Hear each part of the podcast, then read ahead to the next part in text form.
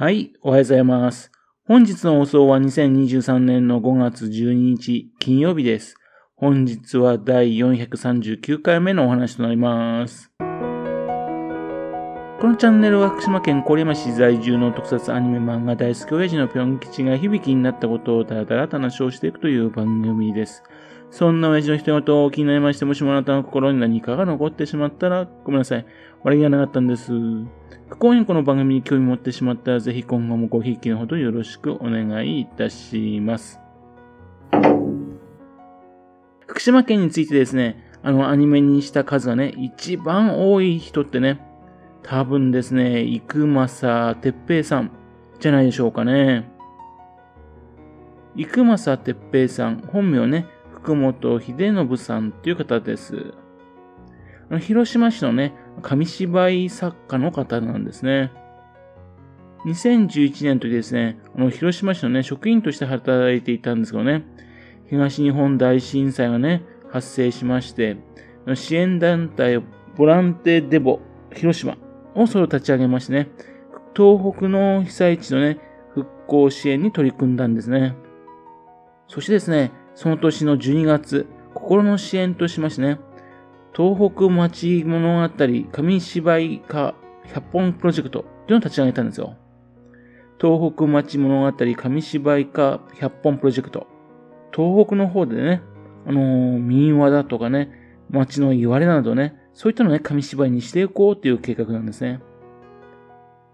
この活動によってですね、東北にね、元気をもたらそうっていう取り組みなんですね。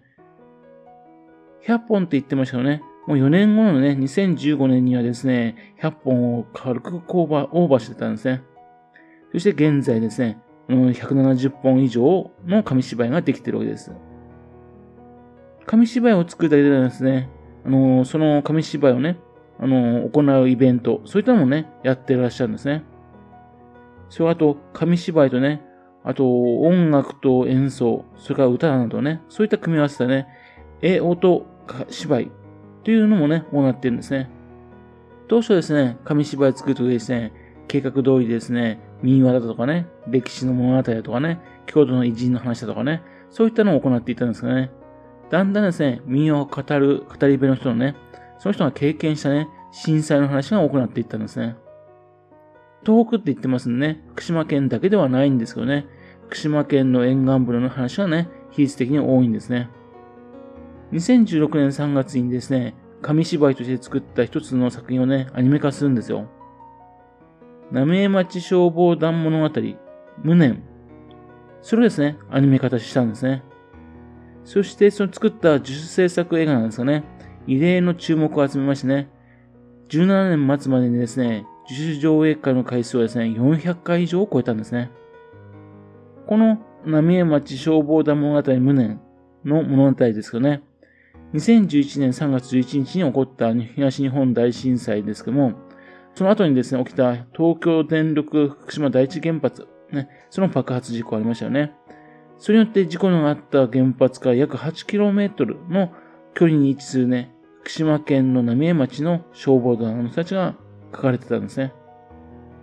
立ち入り禁止区域にね、指定されたことによってですね、立ち入ることができなくてね、それによって救助できなかった命、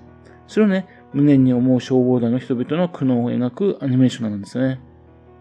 多くの無念な思いをね、伝えたいと思うですね、浪江町物語伝えたいの人々とね、震災から5年間ですね、紙芝居を通してね、支援活動してきたね、広島のね、の町物語制作委員会がね、共に作った作品になったんですね。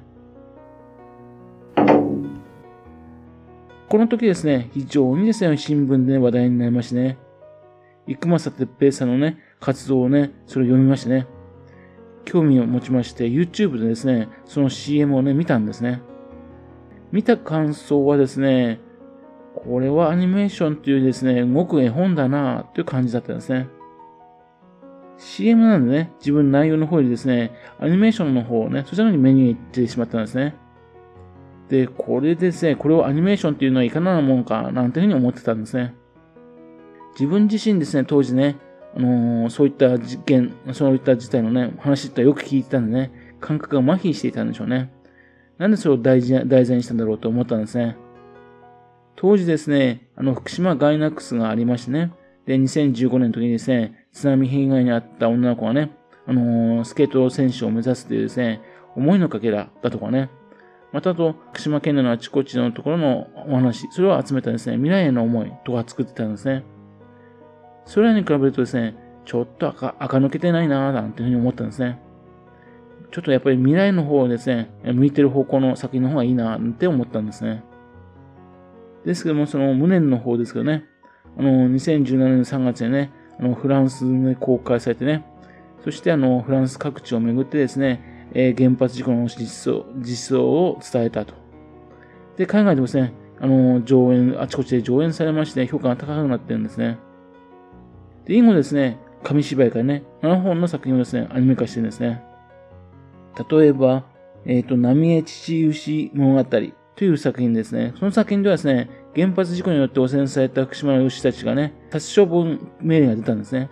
安楽死させられた牛の数は3000頭を超えたんですよ。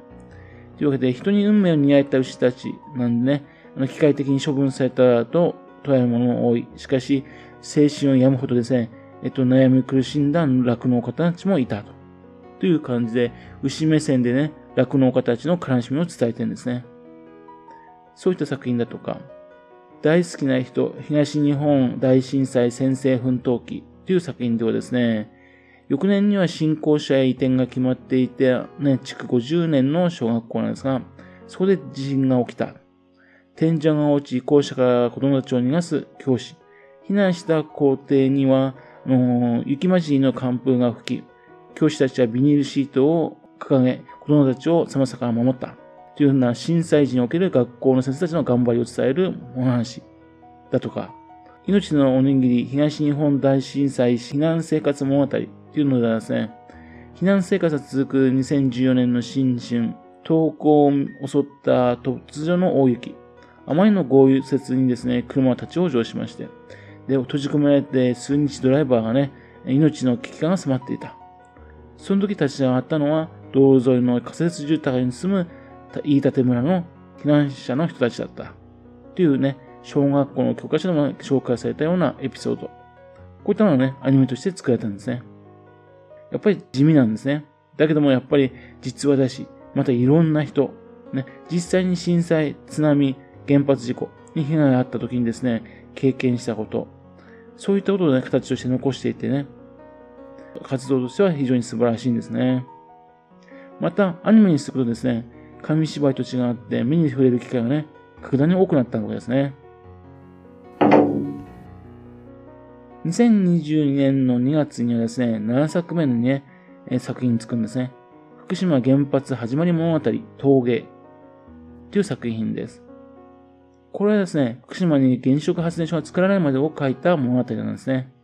原爆投下から原発事故までですね、間ですね、核をめぐる出来事、それをね、福島の被災者の人生に置いてみた作品です。原発建設のね、歴史を調べていったらですね、広島がですね、頻繁に登場していくんですね。で、広島っていうのはですね、原発建設に利用されてね、それによって原発が推進されまして、で、建てられた原発が事故が起きたと。というわけで、あのー、広島出身のね、作者としてはね、この作品は作らざるを得ない使命を感じたという作品らしいです。そして今年の3月に8本目のね、船形の海っていう作品を完成させたんですね。これはあの津波とね、原発の被害をに苦悩する漁民の人たちの話をアニメ化したものです。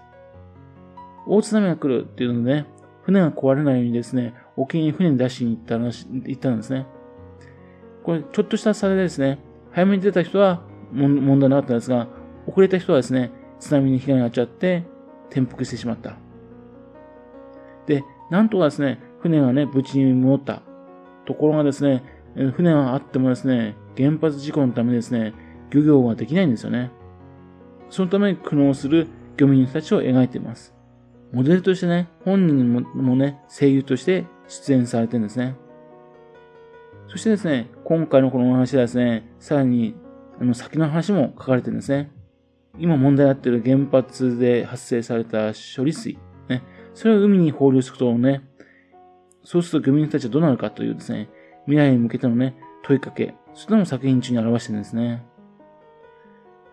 というわけで今回ですね、全部、というわけでね、今回ですね、全部見たことない作品ばっかりなんですかね。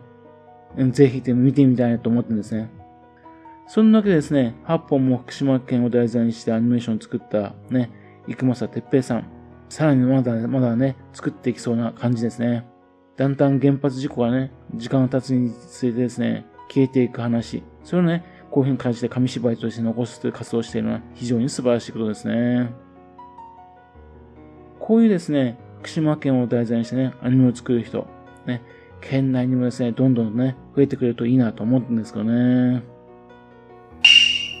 はい。それではまた次回よろしければぴょん吉のお話をお付けくださいね。本日もお聞きくださいまして、誠にありがとうございました。